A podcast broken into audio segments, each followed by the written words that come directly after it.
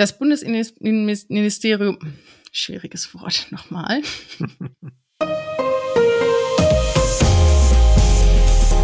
Herzlich willkommen zum Datenschutz Talk, Ihrem Podcast für die Themen Datenschutz und Informationssicherheit.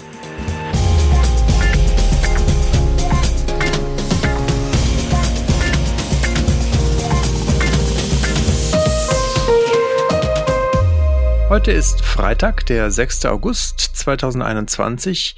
Unser Redaktionsschluss war aus Gründen gestern am Donnerstag, den 5. August um 17 Uhr. Und neben meiner Person, namentlich Heiko Gossen, begrüße ich ganz herzlich meine Kollegin Laura Droschinski. Hallo Laura. Hallo Heiko. Laura, lass uns direkt loslegen. Ich würde vorschlagen, du startest wie gewohnt. Ja, wie gewohnt starte ich sehr gerne. Und zwar habe ich meine erste Nachricht aus den USA mitgebracht. Hier steht ja aktuell das US-Unternehmen Zoom einem Gerichtsverfahren gegenüber. Und es hat hier eine Sammelklage gegeben wegen Datenschutzvergehen, die dem Unternehmen vorgeworfen werden. Und jetzt hat Zoom aber mitgeteilt, dass es sich wohl hier außergerichtlich einigen möchte. Hierfür bietet das Unternehmen 85 Millionen US-Dollar an. Und zwar sollen hier die Abonnenten des Dienstes im Rahmen der Sammelklage 15 Prozent des Abopreises zurückerstattet bekommen oder 25 US-Dollar. Ist zwar jetzt keine große Summe, aber da sieht man mal, wie viele doch Beteiligte an dieser Sammelklage beteiligt waren. Zwar sieht Zoom immer noch kein Fehlverhalten in, ihren, in seinen eigenen Reihen. Aber nichtsdestotrotz, wie gesagt, muss hier eine außergerichtliche Einigung her. Ist da ihre Ansicht. Und dies muss aber jedoch auch noch durch die zuständige US-Bezirksrichterin genehmigt werden. Aber worum genau geht es? Also es geht jetzt hier in Vergangenheit um die unbefugte Weitergabe von personenbezogenen Nutzerdaten an Facebook, Google und LinkedIn. Diese sollen hier geteilt worden sein. Und außerdem wirft man dem Unternehmen vor, dass sie nicht genug dafür getan haben, dass dieses Zoom-Bombing denn erfolgt. Vielleicht hat der ein oder andere es schon mitbekommen in Vergangenheit. Es war möglich, die Ziffernfolge von Zoom Videokonferenzen relativ leicht erraten zu können. Und somit war es unbeteiligten Nutzern möglich, sich in Meetings anderer einzuschalten und dort leider dann auch teils unerwünschte oder abstoßende Inhalte beizusteuern. Also das sind die Vorwürfe, die da im Raum stehen. Aber wie gesagt, Zoom versucht es auf anderem Wege zu klären. Dann sind wir mal gespannt, was daraus wird. Es ist natürlich immer äh, komisch, aber ich glaube, es gehört dann mit dazu, dass man erstmal keine Schuld eingesteht, andererseits aber trotzdem versucht, es irgendwie beizulegen, denn um größeren Schaden und vor allen Dingen bestimmte Urteile im Zweifelsfall auch zu vermeiden. Meine erste Meldung bezieht sich auch auf die USA, insbesondere auf Google. Hier ja, ich weiß gar nicht, ob es eine gute oder eine schlechte Nachricht ist, aber äh, ich glaube tendenziell eher vielleicht positiv. Und zwar Google hat für seinen Dienst AdSense eine äh, Anpassung vorgenommen, was die Einholung von Einwilligungen eingeht. Und zwar stützt man sich jetzt hier zukünftig auch auf das Standardverfahren TCF 2.0 beziehungsweise sogar auf die Version 2.1. Das ist eine ja, ein Transparency and Consent Framework, das ist die Abkürzung oder das, dafür steht die Abkürzung TCF des Digitalen Marketing Verbandes IAB oder IA, IAB Europe, glaube ich, müsste man das richtig aussprechen. Und die haben sich halt Gedanken dazu gemacht, wie man eine datenschutzkonforme Einwilligung im Werbenetzwerk vor allen Dingen einholen kann. Das ist ein Thema, was uns auch beschäftigt, wo wir uns auch gerade intensiver mit beschäftigen. Also von daher durchaus spannend das wird halt auf jeden Fall jetzt die Basis sein und Google bietet dazu dann auch einen entsprechende, ja, einen entsprechenden Dienst dann auch für Nutzer ihrer Werbedienste an. Den Link zu, den, zu dem entsprechenden Blogbeitrag bei Google werden wir natürlich auch hier verlinken. Ja, in Vergangenheit haben wir schon mal in den Datenschutz-News ja auch den Tätigkeitsbericht aus Niedersachsen aus dem Jahre 2020 thematisiert. Aber ich fand, Heise hat jetzt im Laufe der Woche nochmal hier auf eine, ja, ein besonderes Bußgeld hingewiesen. Deshalb habe ich das jetzt auch heute nochmal mitgebracht. Und zwar, ja, zum Schutz der personenbezogenen Daten ist, denke ich mal, allen Zuhörerinnen und Zuhörern klar, dass der Stand der Technik zur Bestimmung von angemessenen, geeigneten technischen und organisatorischen Maßnahmen berücksichtigt werden muss. Und das ist halt beim vorliegenden Bußgeld nicht passiert. Und zwar, wie aus dem Tätigkeitsbericht hervorgeht, wird hier ein Verstoß für ein Unternehmen gegen Artikel 25 und Artikel 32 der Datenschutzgrundverordnung zur Last gelegt und das auch mit einem Bußgeld von 65.500 Euro belangt. Das hat das Unternehmen auch akzeptiert, also ist hier nicht in Berufung gegangen.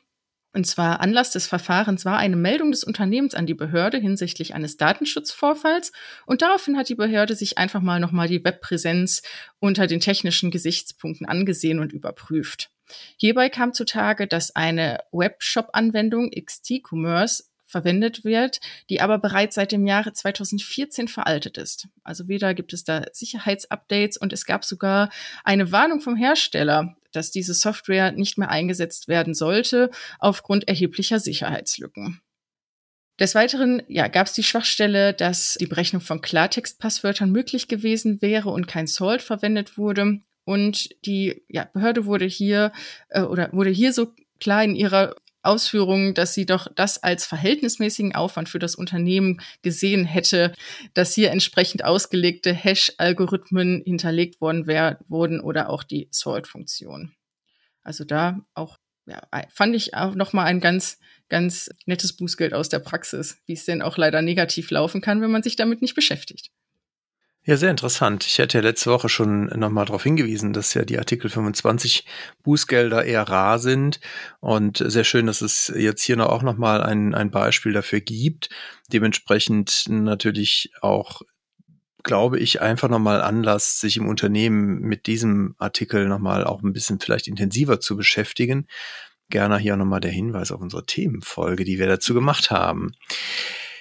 Ich hätte auch ein Bußgeld und zwar aus Österreich. In Höhe von zwei Millionen Euro wurde hier ein Bußgeld gegen den Ö-Bonus Club verhängt. Das ist ein Tochterunternehmen der Rewe-Tochter. Zusammen mit äh, verschiedenen anderen Unternehmen ist das ein Unternehmen, was ein Kundenbindungsprogramm betreibt. Und dort hat man jetzt in den letzten Monaten während der Corona-Pandemie auch entsprechend Daten eingesammelt, unter anderem durch elektronische Anmeldeformulare auf der Webseite, aber auch durch papiergebundene Anträge, die man halt ausgeteilt hat. Und hier hat jetzt die Aufsichtsbehörde in Österreich festgestellt, dass die Einwilligungen nicht ausreichend transparent und klar sind, wenn es um das Thema Profiling geht. Also ganz konkret war wohl auf den Formularen nicht erkennbar, dass man dort mit dem Häkchen oder mit der Unterschrift auch einwilligt, dass seine Daten dann zum Profiling-Zwecken genutzt werden. Also hier vor allen Dingen dann natürlich, um Werbeprofile zu erstellen, die auch dazu dienen sollen, eine Kaufentscheidung wirklich aktiv zu beeinflussen betroffen, 2,3 Millionen Nutzer, also auch nicht gerade wenig. Und das Ganze halt zwischen Mai 2019 und März 2020. Und die Aufsichtsbehörde hat diesen Bußgeldbescheid jetzt verhängt, natürlich, wie gesagt, aber sie haben auch festgehalten, dass sie mildernde Umstände berücksichtigt haben, unter anderem, dass während der Covid-19-Pandemie die geschäftlichen Tätigkeiten erschwert wurden und der Club in dieser Zeit auch Verluste gemacht hat. Das Urteil ist allerdings auch noch nicht rechtskräftig, beziehungsweise das Bußgeld, der Bußgeldbescheid, weil das Unternehmen auch angekündigt hat, die Rechtsmittel gegen die Entscheidung einlegen zu wollen. Wir werden das natürlich beobachten und, wie Sie das von uns kennen, auch hier berichten, wenn es da neue Erkenntnisse gibt. Das auf jeden Fall. Ja, Heiko, ich war ja letzte Woche Freitagnachmittag echt riesig enttäuscht, als ich meine nächste Nachricht gelesen habe. und zwar gab ja, es das. angemerkt. ja, es gab das Rekordbußgeld und wir waren Freitag schon wieder mit der Aufnahme zu früh dran. Naja, egal, dann holen wir das heute nach. Wie gesagt, Rekordbußgeld für Amazon in Luxemburg. Luxemburg deshalb, da die europäische Tochterfirma dort ihren Sitz hat. Und es wurde eine Strafe vorerst von 746 Millionen Euro verhängt. Grund sei, dass äh, Amazon gegen die äh, DSGVO verstoßen habe. Amazon hat hier aber bereits den Vorwurf zurückgewiesen und auch schon angekündigt, Berufung einzulegen, da sie auch der Meinung sind, dass hier ja die Auslegung der Datenschutzaufsichtsbehörden doch in, ja, in überhaupt gar keinem Verhältnis stehen. Viel mehr Details habe ich dazu leider gar nichts gefunden, außer dass halt die Bürgerrechtsaktivisten des Landes dort bereits 2018 eine organisierte Sammelbeschwerde mit ca. 10.000 Mitgliedern eingereicht haben, die hier das Amazon-System zum zu Werbetargeting kritisiert haben, weil hier die eingeholte Zustimmung der Nutzerseite nicht korrekt läuft. Ja, zeitgleich kritisierten sie auch, dass sie wohl damals auch zeitgleich auch Beschwerden gegen Facebook, Apple und Microsoft und Google eingereicht haben, die, die aber leider noch zu keinem Ergebnis gekommen sind. Klar, drei Jahre sind hier eine lange Zeit, aber auch da bin ich mal total gespannt, wie sich das denn weiterentwickelt und wie weit sich denn Amazon da wehren wird. Eine Dreiviertelmilliarde ist natürlich eine Ansage, aber andererseits, wenn man sich das anguckt, was Amazon an Umsatz macht, auch das wird sie wird sie nicht vom Hocker reißen wahrscheinlich. Traurigerweise nicht. Aber da, glaube ich, ist auch wirklich noch zu beobachten, was da wirklich rauskommt. Ich kann mir nicht vorstellen, dass es dabei dann am Ende bleibt. Zumal Amazon ja auch genug Mittel hat, um dagegen gerichtlich vorzugehen. Ich hätte jetzt etwas Technisches und zwar Google nochmal, aber jetzt auf Basis des Android-Betriebssystems für Mobiltelefone. Und zwar gibt es dort jetzt zwei Patch-Versionen Anfang August. Der Patch-Level 2021-8-5 schließt die aktuell alle kritischen Sicherheitslücken und unter anderem halt auch eine, die durch Ausnutzung dazu führen kann, dass halt eine Anwendung dann auch höhere Rechte auf dem Mobiltelefon erlangt. Deswegen ist natürlich sehr zu empfehlen, da auch darauf zu achten, dass diese Patches installiert werden. Hier würde ich nochmal gerne daran erinnern, dass man halt wirklich auf die Mobiltelefone im Unternehmen ein kritisches Auge behält als Datenschutzbeauftragter oder auch Informationssicherheitsbeauftragter. Wir in unserer Praxis sehen das schon mal öfters, dass gerade in kleinen mittelständischen Unternehmen auch gerne schon mal Geräte länger im Einsatz sind und man aber dann auch nicht so richtig auf dem Schirm hat, dass halt für manche Hersteller auch der Support und damit auch die Sicherheitsupdates nur eine gewisse begrenzte Zeit läuft und dementsprechend auch man immer dann gucken muss, ob denn die Geräte wirklich noch sicher sind. Also da wirklich nochmal drauf achten, das wäre eine dringende Bitte, dass man auf jeden Fall schaut, diese Geräte im Unternehmen auch auf dem Radar zu haben, auch zu gucken, weil die haben natürlich oft auch sensible Informationen drauf, weil sie an Outlook, an Exchange angebunden sind oder vielleicht sogar noch andere Daten darauf synchronisiert werden. So, auch hier fehlt mir wieder die passende Überleitung, aber ich mache einfach weiter. Und zwar geht es um die seit dem 2. August geltende Fingerabdruckpflicht bei Neubeantragung eines Personalausweises in der Bundesrepublik Deutschland. Im vergangenen Jahr hat hier ja der Bundestag das neue Gesetz zur Stärkung der Sicherheit im Pass, Ausweis und ausländerrechtlichen Dokumentenwesen beschlossen und damit eine einschlägige EU-Verordnung von 2019 umgesetzt, was zur Folge hat, dass zukünftig neben dem Gesichtsbild, wie gesagt, auch die Abdrücke des, der beiden Zeigefinger auf dem Funkchip des Dokuments gespeichert werden. Bisher war der Einbau der Fingerabdrücke freiwillig. Wie gesagt, das änderte sich jetzt zum Monatswechsel. Vielleicht ist aber dem einen oder anderen die Pflicht gar nicht so unbekannt, da diese schon im Reisepass schon längere Zeit gilt. Warum ich die Nachricht jetzt einfach nochmal mitgebracht habe, war, dass ich hier das Netzwerk der Datenschutzexpertise nochmal mit seinem Gutachten aus dem Frühjahr zu Wort gemeldet hat. Denn Sie sehen hier die Fingerabdruckpflicht in den Ausweisen, dass dies gegen nationale Verfassungs- und Europarechte verstößt. Denn Sie sehen hier die Datenschutzgrundsätze wie Datenminimierung, Zweckbindung und Transparenz und ja, die Vorkehrungen zum Absichern der Grundrechte als nicht gegeben an. Eine Identitätsprüfung sei hier eine oder eine lediglich Identitätsprüfung an Grenzkontrollen sei hier ausschließlich angemessen. Und ja, somit, Sie sehen jetzt ja aber die Gefahr, dass jetzt ein unbegrenztes Zugriffsrecht für Geheimdienste auf Lichtbilder und wie gesagt auf dieses Personalausweisregister mit den biometrischen Daten besteht und dass dies unverhältnismäßig sei. Ja, wie beim Reisepass auch können also nun Sicherheitsbehörden der EU-Staaten und auch nur ausschließlich der EU-Staaten diese biometrischen Merkmale für Identifizierungszwecke auslesen. Und hier ist die Regel, wenn halt Zweifel an der Identität nach Lichtbildabgleich bestehen. Das Bundesinnenministerium hat hier aber nochmals bei dem Thema natürlich versichert, dass der Datenschutz nicht zu kurz kommt und dass natürlich auch bei den Produktionen, aber auch bei den Aushändigungen der neuen Ausweise größte Sorgfalt waltet und dass auch die Fingerabdrücke sowohl beim Hersteller als auch bei den Behörden im Anschluss gelöscht werden würden und diese also nur auf den Ausweisen verbleiben. Auch hier wie gerne der Spruch, ich bin weiterhin gespannt, ob es da noch weitere Datenschützer gibt, die da jetzt nun auf den Plan gerufen werden. Ja, bestimmt, könnte ich mir vorstellen. Ich hätte nämlich daran anknüpfend auf den Plan rufen, nämlich den äh, BFDI, nicht genau mit diesem Thema, aber auch er hat sich jetzt nochmal im Rahmen seines Beratungsauftrages, den er per Gesetz hat, an die Bundesregierung gewandt, beziehungsweise jetzt auch äh, damit eigentlich an die Parteien, die ihre Wahlprogramme glaube ich, allerdings überwiegend schon verabschiedet haben jetzt für die anstehende Bundestagswahl. Nichtsdestotrotz hat er ein paar Themenvorschläge gemacht, die datenschutzpolitischer Natur natürlich sind in seiner Rolle als Datenschutzbeauftragter. Ich habe mal eines rausgegriffen, das äh, fand ich auch nochmal ganz ja, interessant, dass er da auch einen Vorschlag macht, nämlich wir haben ja eben schon drüber gesprochen, das Thema Privacy by Design trifft ja erstmal die Unternehmen und nicht die Hersteller von Produkten, hatten wir auch an verschiedensten Stellen ja schon mal thematisiert.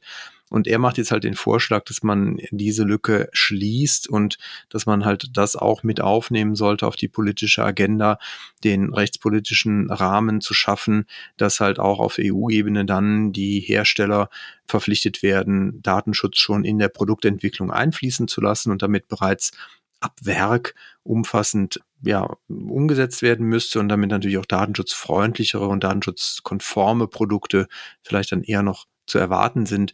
Ich finde das vom, vom Idee her grundsätzlich ja auch nicht verkehrt. Ich glaube, dass das nicht immer geht, weil natürlich Unternehmen ein Stück weit ja auch entscheiden darüber, wie sie bestimmte Dinge einsetzen, zu welchen Zwecken sie sie einsetzen.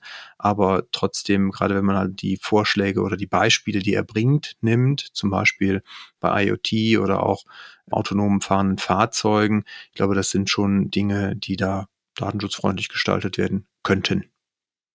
Ich habe schon eine Lektüre mitgebracht für unsere Zuhörerinnen und Zuhörer, die sich für den ja, speziellen Bereich interessieren. Und zwar geht es um einen Jahresbericht aus dem katholischen Datenschutzzentrum, Jahresbericht 2020 für den nordrhein-westfälischen Teil. Dieser wurde veröffentlicht durch den Datenschutzbeauftragte der Erzdiözesen Köln, Paderborn und Aachen, Essen, Münster sowie durch den Verbandsdatenschutzbeauftragten des Verbandes.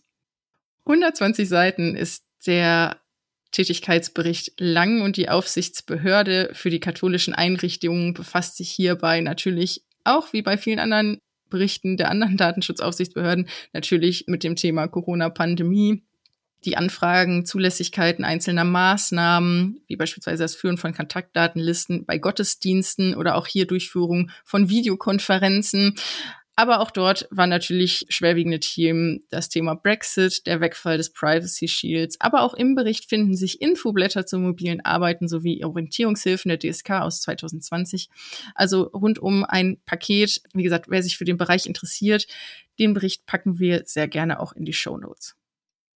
Die haben ja nicht nur eigene Berichte, sondern ja auch ein eigenes Datenschutzrecht, die Kirchen. Das vielleicht nochmal zur Erinnerung für die, die das äh, vielleicht gerade nicht so dem Schirm haben. Deswegen macht es natürlich auch Sinn, eigene Berichte zu schreiben, eigene Aufsichtsbehörden zu haben. Das ist zwar in weiten Teilen schon sehr ähnlich den Regelungen dann auch in der DSGVO, aber im Einzelnen kann es dann doch sehr, ja, auch große Unterschiede schon mal geben.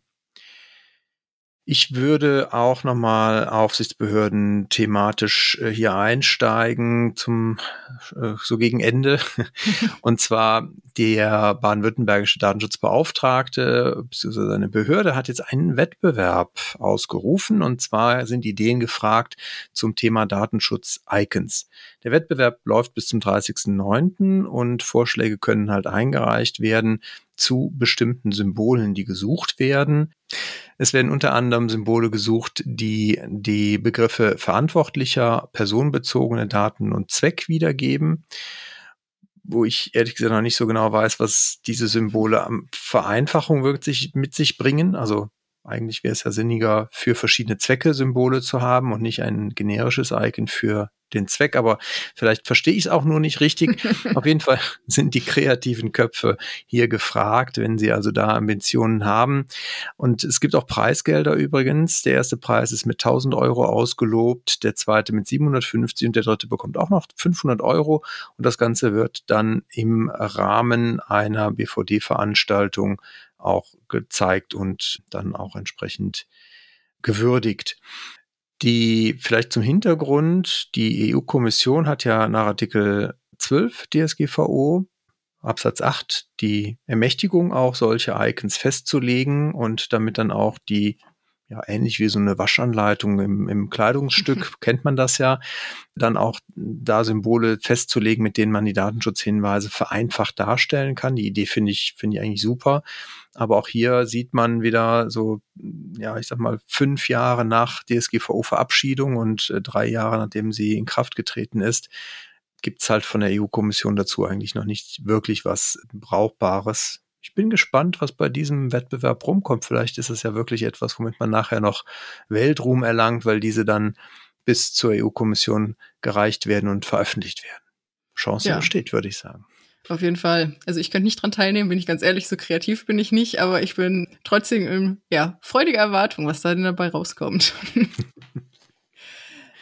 ich möchte noch eine Nachricht nachreichen, die aus welchen Gründen auch immer weiter oben keinen Platz gefunden hat und sich vielleicht auch an der Stelle ein bisschen ungewohnt anfühlt für unsere treuen Hörerinnen und Hörer. Allerdings möchte ich noch eine ganz kleine Sicherheitslücke mitteilen. Und zwar geht es hier um die Online-Community beim Spiegel.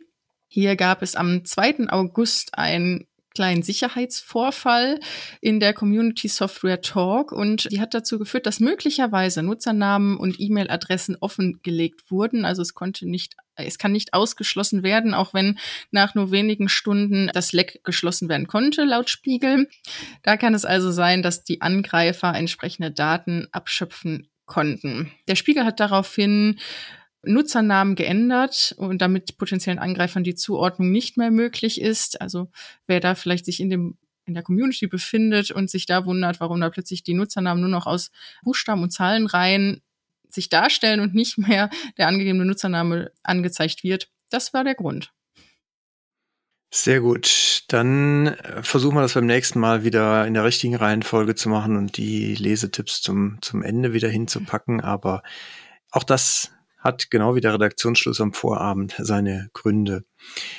Zum Schluss möchte ich gerne nochmal hinweisen auf unsere Themenfolge nächste Woche, beziehungsweise es wird eine Reihe. Wir haben da mal ein, äh, am Format ein wenig gearbeitet und zwar zum Thema oder Themenkomplex Cloud Security wird es dann nächste Woche und darauf die beiden Folgen jeweils eine Themenfolge geben, die aber etwas kürzer ist, also eine halbe Stunde etwas besser vielleicht auch dann zu konsumieren und gleichzeitig versuchen wir diesen großen Themenblock dadurch auch etwas zu zerlegen und besser auch letztendlich dann hörbar zu machen. Wir freuen uns darauf, wenn wir dazu Ihr Feedback bekommen, ob diese Art des Formats für Sie auch vielleicht sogar besser funktioniert als einstündige Themenfolgen. Das, wir starten dann erstmal mit so ein paar Basics, Sicherheit in der Cloud, womit sollte man eigentlich äh, sich als ja, Informationssicherheitsbeauftragter vor allen Dingen beschäftigen. Wir haben ja hier einen Podcast, der die Themen Datenschutz und Informationssicherheit behandelt und diese Reihe wird dann vor allen Dingen das Thema Informationssicherheit im Schwerpunkt haben und die datenschutzrechtlichen Aspekte, auch so Drittstaatentransfers und so weiter, die sind da jetzt nicht so der Schwerpunkt. Das so viel dazu. Und Laura, ich würde sagen, wir machen jetzt Feierabend. Auf jeden Fall. danke dir. ja. ja, danke auch. Dann äh, Ihnen einen schönen Start ins Wochenende. Bleiben Sie uns gewogen und auf bald.